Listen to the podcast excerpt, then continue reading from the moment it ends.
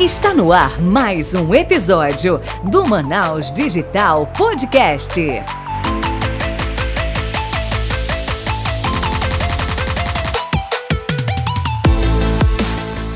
Fala Manaus Digital, Léo David aqui para o 11 episódio da terceira temporada do Manaus Digital Podcast. E hoje aqui para tocar esse barco comigo está ela, Michele Guimarães. Fala aí, Michele. Fala Manaus Digital! Sejam muito bem-vindos ao primeiro, maior, melhor e mais premiado podcast de empreendedorismo da região norte. É um prazer estar aqui com vocês em mais uma semana, em mais um episódio. E hoje a gente vai falar sobre oportunidades para startups. É, porque no Amazonas tem oportunidade ocorrendo sim, basta você estar preparado para aproveitá-las. Só que quem vai falar sobre isso é a Elaine Garcia. Então, Elaine, chega aqui com a gente, por favor. Olá, obrigada pelo convite. É uma honra estar aqui falando com vocês. Muito obrigada pela oportunidade. Show, Elaine. Muito bom você estar aqui com a gente trocando essa ideia. Mas antes de a gente começar a falar um pouco da tua trajetória e também do conteúdo sobre investimentos e algumas oportunidades para as startups aqui de Manaus, a gente tem a pergunta do milhão e quem vai fazer essa pergunta para ti é a Michelle. Pois é, essa pergunta é muito importante. Nosso caro ouvinte, ele já sabe qual é e você tem que pensar muito bem na hora de responder, Elaine. Portanto, a gente quer saber. Quem é Elaine na fila do pão? Ah, quem é Elaine?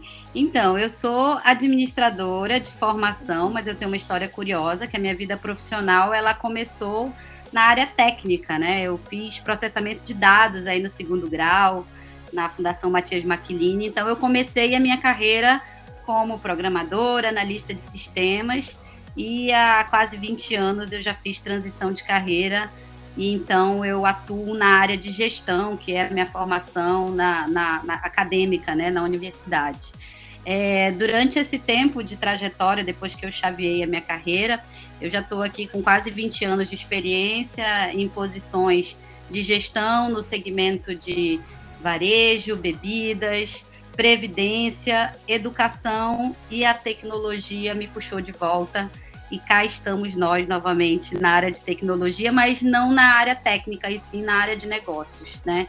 Então hoje eu atuo é, é, como consultora de negócios, é, através de, de negócios de pesquisa, de desenvolvimento e inovação, mais especificamente voltado aqui para para o PID, para a lei da Zona Franca, né, para que a gente é, tenha atuado bastante aí nesse segmento. Então, Elaine, a gente gosta de é, saber detalhes. Então, vamos fazer assim, claro que você vai fazer um resumo, porque senão a gente passaria aqui com certeza várias horas conversando ali sobre a sua trajetória, mas a gente gosta de, de fazer tipo um, uma cronologia ali do, do teu, da tua trajetória e tu pode falar um pouco de como que foi essa transição que você disse que veio da área técnica, né, da área ali tecnológica, e como é que foi essa transição? O que que fez você migrar para essas outras frentes? Tá, vamos lá. Então, eu segundo grau, né, em processamento de dados. Terminei ali no ano de 98 e já fiz uma é, passei no vestibular para a área de administração, que era algo, né? Que é, eu até digo que eu não gosto quando dizem que a área de administração é a área de indecisos. É, não sei porquê, sempre sonhei é, num, com uma carreira mais executiva, com uma questão de gestão. Não sabia bem direito, mas eu, eu na tecnologia, eu me sentia, né, naquela época em que hoje nós temos, é, na, dentro da área de tecnologia, hoje nós temos vários perfis, né? Antigamente era estava tudo muito voltado ao programador, ao cara da infraestrutura, ao cara de rede, então a gente não tinha muito ali, é, é, eu não conseguia perceber é, é, como eu poderia encaixar o meu excesso de comunicação, porque eu sempre fui comunicativa, e eu achava que é, estar programando me limitava a isso. Então, eu, na, na ocasião em que eu trabalhava na Bemol, eu entrei na Bemol lista de, como programadora, depois virei lista de sistemas, e no momento ali de avaliação de desempenho, né, e de, de, de é, construção de, de próximos passos de carreira, eu já estava quase me formando, né, faltava um ano para me formar, e eu verbalizei para minha gestão que eu gostaria, sim, é, quando tivesse a oportunidade de fazer, de migrar de área, porque eu sei que a área tecnológica é uma área em que você precisa estar com os dois pés fincados, né? Você precisa estar estudando, se atualizando. É, e a Bemol estava num momento super importante de transição, implantando o SAP mas eu sentia que eu realmente precisava e eu estava muito empolgada na, na graduação. E aconteceu de, de, de, ter um programa de trainee, né? De ter sido convidada para esse programa de trainee. E dentro do programa de trainee eu consegui entender que ali sim era a minha missão. É, eu conseguia trabalhar a, a, a minha comunicação, é, a venda, a gestão. Então foi nesse momento ali que eu fiz a transição de carreira é, os próximos passos eles foram foram seguindo ali. É, depois eu trabalhei na, no Grupo Simões, né, na Coca-Cola, trabalhando ali na área de planejamento de marketing, trade marketing. Tive uma passagem no, no governo também, trabalhei na CEPLAN, é, na ocasião, numa posição implantando é, a gestão da qualidade baseada nas normas ISO, nas instituições da administração direta e indireta do governo do Estado. Foi um momento muito bacana, de muito aprendizado, de muito network também. É, uma área super diferente também, né? Eu costumo dizer, pessoal, que eu não. A, a, minha zona de conforto é estar fora da zona de conforto. Então, ao longo desses 20 anos, nas posições que eu atuei, sempre foram em diferentes business, né? Eu nunca, nunca me vi saindo de um varejo e indo para outro varejo, é, saindo de uma área de educação e indo para outra área de educação. Eu sempre estou fora, é, o business sempre é diferente, eu preciso dar uma, é, fazer uma imersão. É, então, é, depois da, da, da, da CEPLAN, eu acabei voltando para a Coca-Cola novamente, passei outra lá, atuei no município, né, na área de, de da, da Previdência, então foi uma ali foi o início de, um, de uma construção de um processo bem bacana, que foi quando eu comecei a atuar com fundos de investimento, mas para previdências. Ali eu comecei a entender um pouquinho esse mercado de fundo de investimento. É, por fim, eu fui, estava, né, antes de vir para a tecnologia, eu estava como gerente de relacionamento com aluno numa universidade, na Uninorte, estava ali trabalhando a área de empregabilidade, serviços aos estudantes, era responsável ali também pela incubadora, quando recebi o convite para voltar para a área de tecnologia como gestora do Programa Prioritário de Economia Digital. E agora, né, por fim, estou é, na Federação das Indústrias, aí atuando na área de é, pesquisa, desenvolvimento e inovação dentro das casas da Federação das Indústrias, que tem o CAPDA, né? Porque a gente tem é, três casas dentro da Federação da Indústria que podem ser veículos de é, aplicação de lei de informática. Então, de forma estratégica, hoje eu ocupo essa posição na, no relacionamento com as empresas investidoras. Show, acho que chegou num ponto bem interessante, é, que exatamente como o tema principal aqui é falar sobre as oportunidades de investimentos para startups aqui, e como você já foi gestor de programa prioritário e você já com certeza já analisou diversas startups, diversos planos de negócio, como é que funciona é, essa questão de captação aqui para a galera da região norte ou até a galera que vem de fora para cá para acessar esse recurso de P&D de uma forma bem resumida para a galera que não sabe ainda o que, que é um fundo de P&D? É, tem uma diferença aqui, inclusive para a gente, né? Inclusive para o nosso sistema, isso tudo é novo, porque a gente passou muito tempo com é, a lei de informática voltada para projetos e é, os programas prioritários eles foram as primeiras políticas públicas para investimento em negócios e daí a gente começa a ter uma mudança de mindset, começa a entender um pouquinho melhor como que encadeia isso como que viabiliza, né, como que eu trago toda aquela tecnologia que estava é, muito voltada para uma pesquisa básica aplicada ali dentro dos institutos e como é, é, é que eram desenvolviam para dentro das organizações, para dentro das empresas. E como que eu spin-off isso agora, como que eu traduzo isso para um negócio e levo isso para o mercado de forma exponencial, né? Então isso é muito novo, inclusive para o nosso ecossistema. É, a lei de informática da região da Zona Franca ela tem, ela tem algumas é, é, características né, é, peculiares, particulares, porque sim, ela é por desenvolvimento da região, então a gente realmente precisa cumprir algumas obrigações de aplicação desse recurso dentro da região da Amazônia Ocidental. É, é, foi, foi bem, né, o Programa Prioritário de Economia Digital ele foi é, precursor aí de todas essas discussões e de todas essas é, dificuldades de operacionalização, tanto de entendimento por parte né, do mindset da empresa investidora, é, quanto por parte de quem vai acessar esses recursos. Né? Então tem uma, uma diferença, não é um dinheiro. É, é, é, não é um dinheiro do mercado privado que eu posso fazer qualquer coisa ou qualquer, né? Então eu preciso obedecer as rubricas, eu preciso obedecer todo o regulatório que não é tão simples e que é uma uma consequência e uma tradução ali da lei de informática, né? Então a gente foi percebendo é, as, é, é, que cada, a cada né, mudança de resolução, a gente foi atendendo um pouco mais a esse mercado de startup privado, né, como, como a gente percebe aí no Venture Capital, mas tem um pouco ainda desse recurso, enquanto oriundo de lei de informática, que você precisa ainda atender algumas particularidades do regulatório. Pois é, Elaine, inclusive eu estou lendo aqui algumas matérias, né, que vocês fizeram quando teve o lançamento do fundo. E aí a gente fala de 100 milhões de reais. É dinheiro para caramba. Como é que esse, esse, esse valor, esse aporte vai ser distribuído?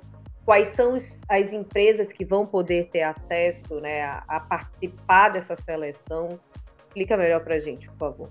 Tá, é um fundo de 100 milhões. Então, quando eu falo agora desse FIP-FIEAN, é uma modalidade nova né, de, de investimento é, onde o regulatório ele obedece ali a todas, toda a arquitetura da CVM, da Ambima, né, na figura de um, de, de um gestor CVM, é, figura de, um, é, é, é, de uma empresa administradora também credenciada, com auditoria aí das Big Four, né? Então, assim, é, é, é arquitetura de fundo de investimento do mercado privado, é, porém, com a possibilidade, né, esse, esse fundo de investimento, ele nasceu oriundo aí de lei de informática.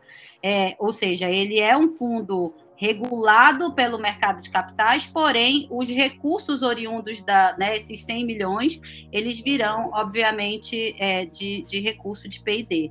Esses 100 milhões, ele é um fundo né, de, de 5 a 7 anos, né, porque a gente precisa pensar no tempo da captação, no tempo da aplicação nisso nos ativos, né, nas startups, é, até o desinvestimento também, que, que a gente precisa fazer isso de forma muito planejada, né?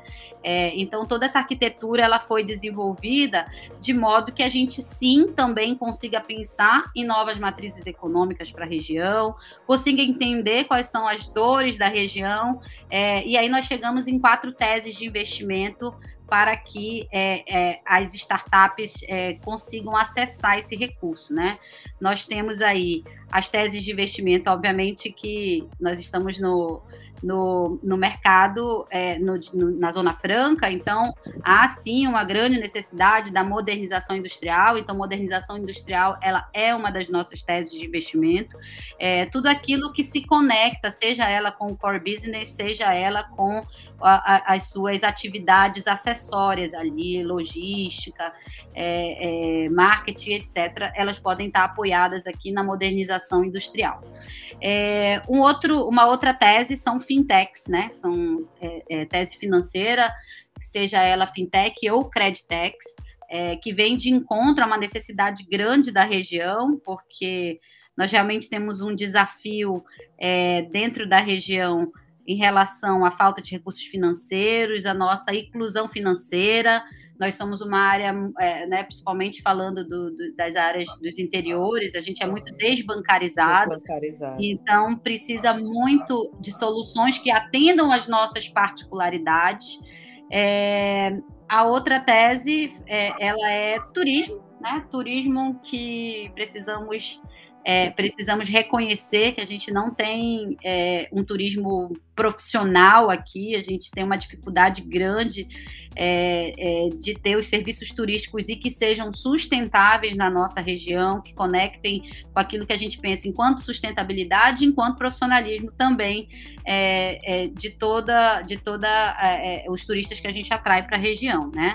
E por último, e talvez a mais importante, é bioeconomia é, que é entender esse aproveitamento da nossa biodiversidade de forma sustentável, escalável. Nós temos muitos desafios aqui a serem sanados na logística, na nossa cadeia produtiva, ao mesmo tempo que a gente tem que preservar as comunidades e os povos tradicionais, a gente precisa pensar em, em como escala, em como financia isso.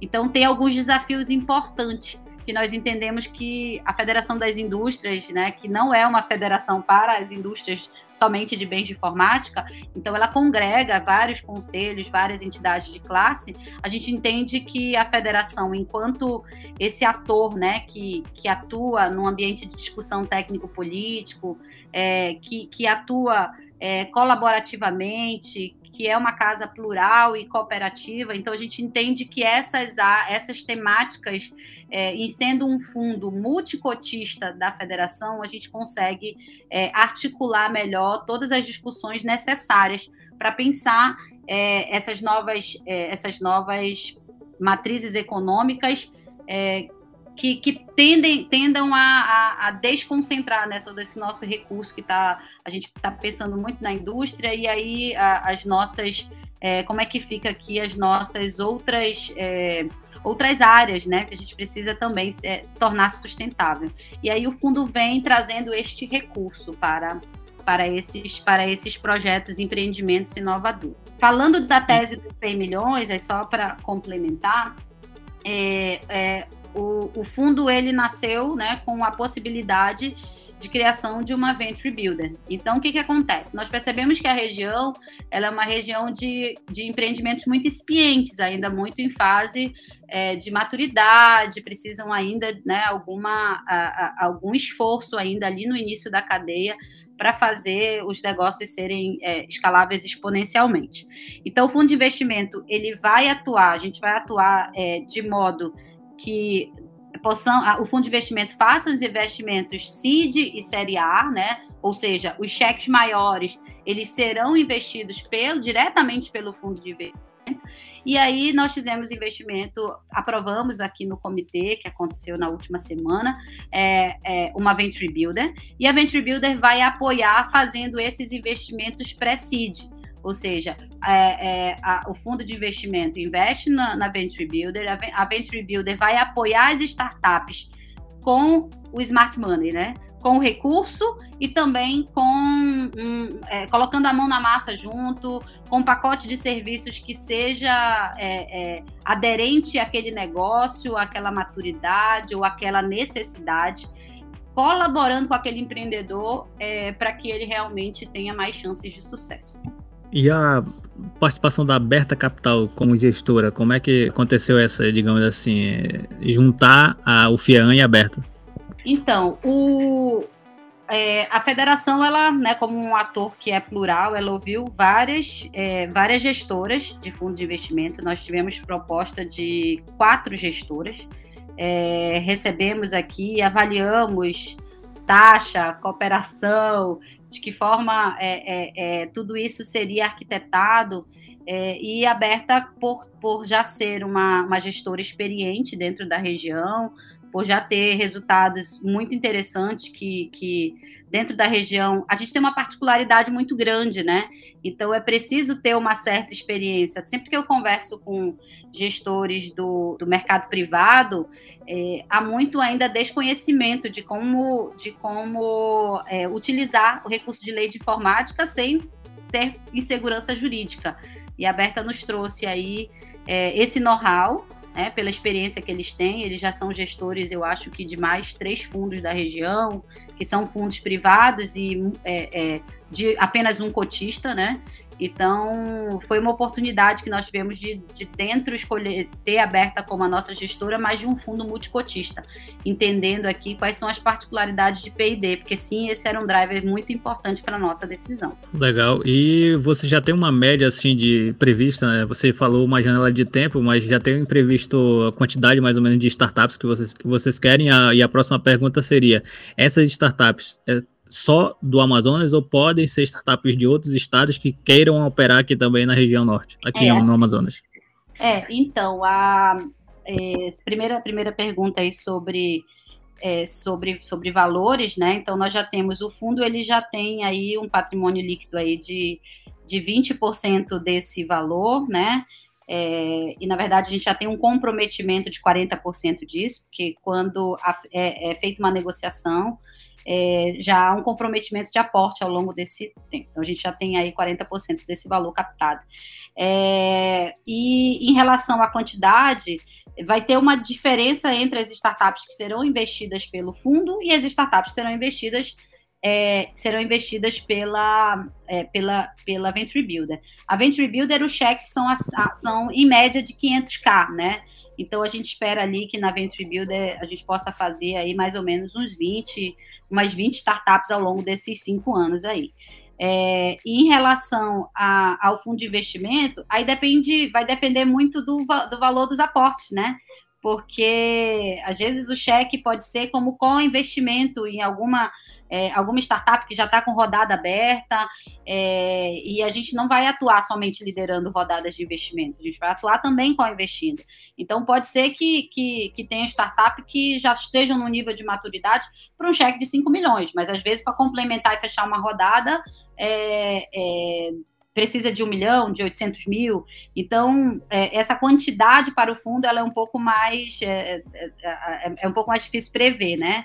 É, e também há um pensamento também de, de como eu vou fazer também o desinvestimento, para que lá na frente a gente consiga investir nas startups que estejam fazendo exit aí desse processo. É uma arquitetura bem, né? É, precisa ter uma estratégia aí nessa, nessa nesse processo. E é interessante, né, Elaine, o peso que essa iniciativa tem, porque segundo a ABS, a Startups, quase 70% das nossas startups aqui da região norte nunca receberam aporte, né? Ou seja, às vezes a gente tem boas ideias, tá ali tentando surfar a onda, mas não consegue escalar, porque não é, é, é difícil, né? Por questões logísticas, distância, enfim, muita coisa a gente não consegue ter acesso a essas, a essas conversas com fundos. Então... E, e, uma das coisas de, do fundo ser regional e ele ser multicotista, porque ele vai atender é, anseios de, de várias teses, é, é, é, o fundo nasceu justamente por essa dor é, da nossa região, é, Michele, uhum. porque a nossa particularidade de re regional ela é muito diferente do resto do país. E por não ter um fundo dentro do nosso ecossistema, era muito difícil as nossas startups encadearem é, uma conversa com, a, com, com os fundos de investimento fora daqui, porque, obviamente, a minha competição deixa de ser no nosso no nosso quadradinho e passa a ser ao Brasil. E, e aí, é, como, como você mesmo falou, é, nós temos boas ideias, mas como que a gente está apresentando essas boas ideias, né?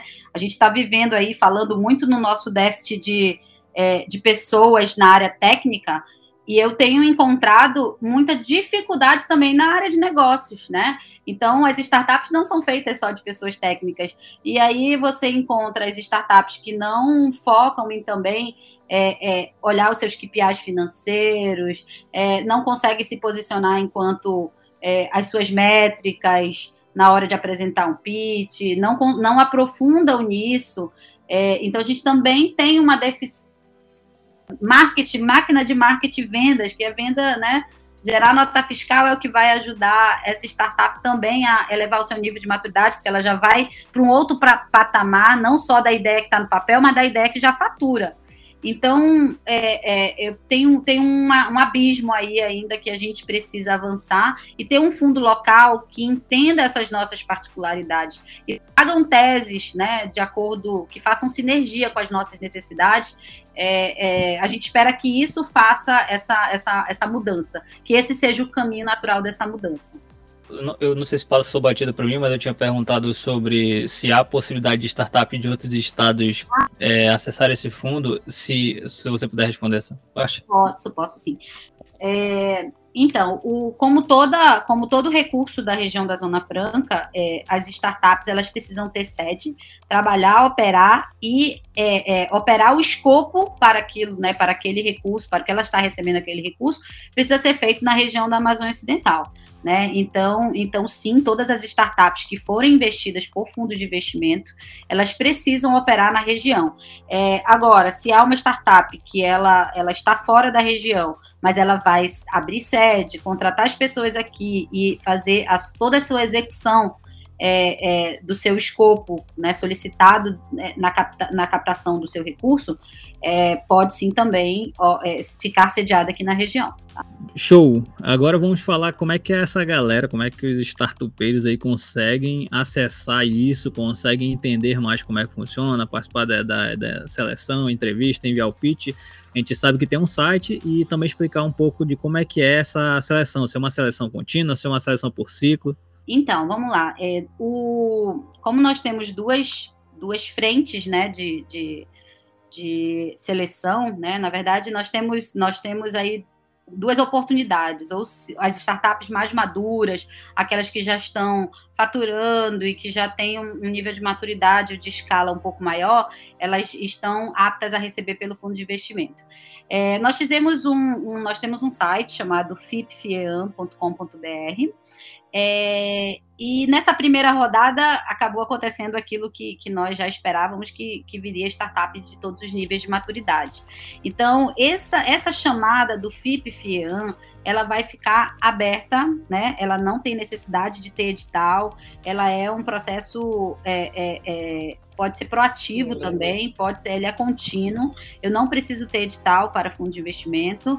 É, então a gente vai deixar esse site aberto. E aí o que, que acontece? Quando o, o, o é, nós percebemos que aquele pitch ele está no estágio muito early stage, aí daí a gente encaminha para o pessoal da Venture Builder, né? Que daí a Venture Builder ela também vai ter um vai ter um edital, vai ter um processo um pouco mais é, é, um pouco mais voltado para o edital, até para facilitar o onboard, né? Porque dentro da, do, da, da Venture Builder, nós, nós iremos oferecer espaço físico, é, um, um, um, time de builders que vai acompanhar, né, com uma cesta de serviços necessários ali aquela, aquela startup, é, então, para facilitar esse onboard essa, e essa, a questão do, da, da Venture Builder, ela vai ter um edital em separado.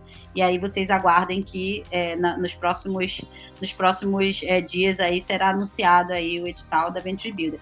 Porém, é, nós temos aí algumas startups que participaram desse primeiro batch e que elas é, estão contempladas ali. A gente entende que o nível de maturidade delas é ABB mesmo.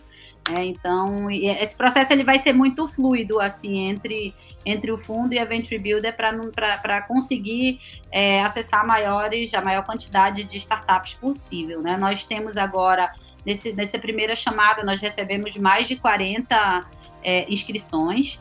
É, então, é, é, bem bacana deixar esse processo aberto para que as coisas é, aconteçam de forma mais fluida. Beleza, Elaine, obrigada. E aí, só reforçando, qual é o site que as pessoas podem olhar para se inscrever e para pegar mais informação?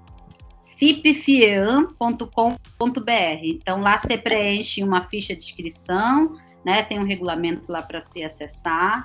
É, e, e, aí, né, vai preenchendo lá a inscrição, então a gente pergunta segmento de negócio, receita, já para poder fazer alguns filtros e depois você faz o upload aí do seu pitch, né? Do, a gente não deixou aberto, não colocou nenhuma, nenhum, nenhum deck padrão, então da, da forma que você é, é, acessa, já tem o seu pitch desenvolvido, pode fazer o upload e, e é, continuamente a gente está avançando em avaliações para que a gente também não precise, não perca nenhuma oportunidade, né?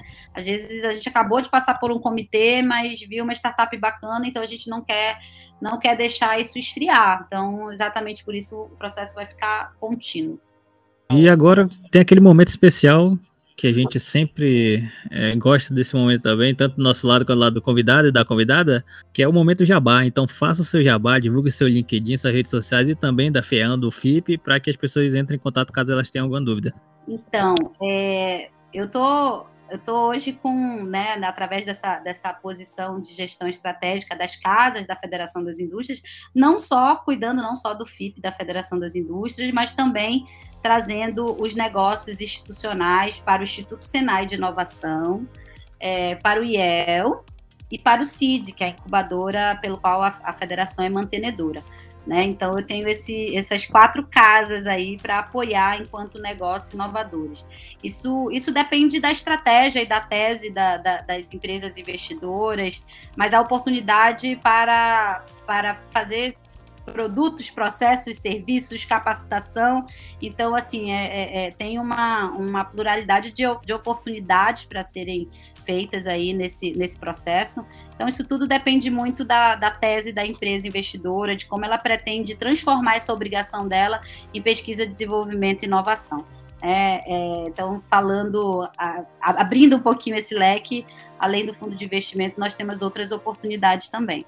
É, meu LinkedIn é Laine Garcia, estou à disposição, se quiserem me acessar, é, tirar dúvida, estou sempre à disposição para conversar no, WhatsApp. É, e Instagram é Laine Garcia Silva, tá? Então tô, podem acessar, estou super à disposição de todo mundo.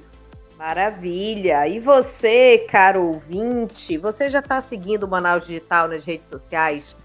Se não tá seguindo, o Léo vai te dizer como faz, como é que acha a gente. É isso mesmo, Michele. Quem tá aqui ouvindo a gente pelo, pela primeira vez é, e ainda não sabe onde é que a gente fica nas mídias sociais, a gente está tanto no LinkedIn, Facebook ou Instagram, é arroba manausdigital.br e também em todas as plataformas de streaming e podcast do Brasil e do mundo, como o Deezer, Apple Podcast, Google Podcast, Spotify, entre outros. A gente agradece aqui mais uma vez a presença da Elaine e vamos encerrando aqui o 11 episódio do Manaus Digital Podcast. Até o próximo episódio. Valeu, tchau, tchau. Tchau, tchau.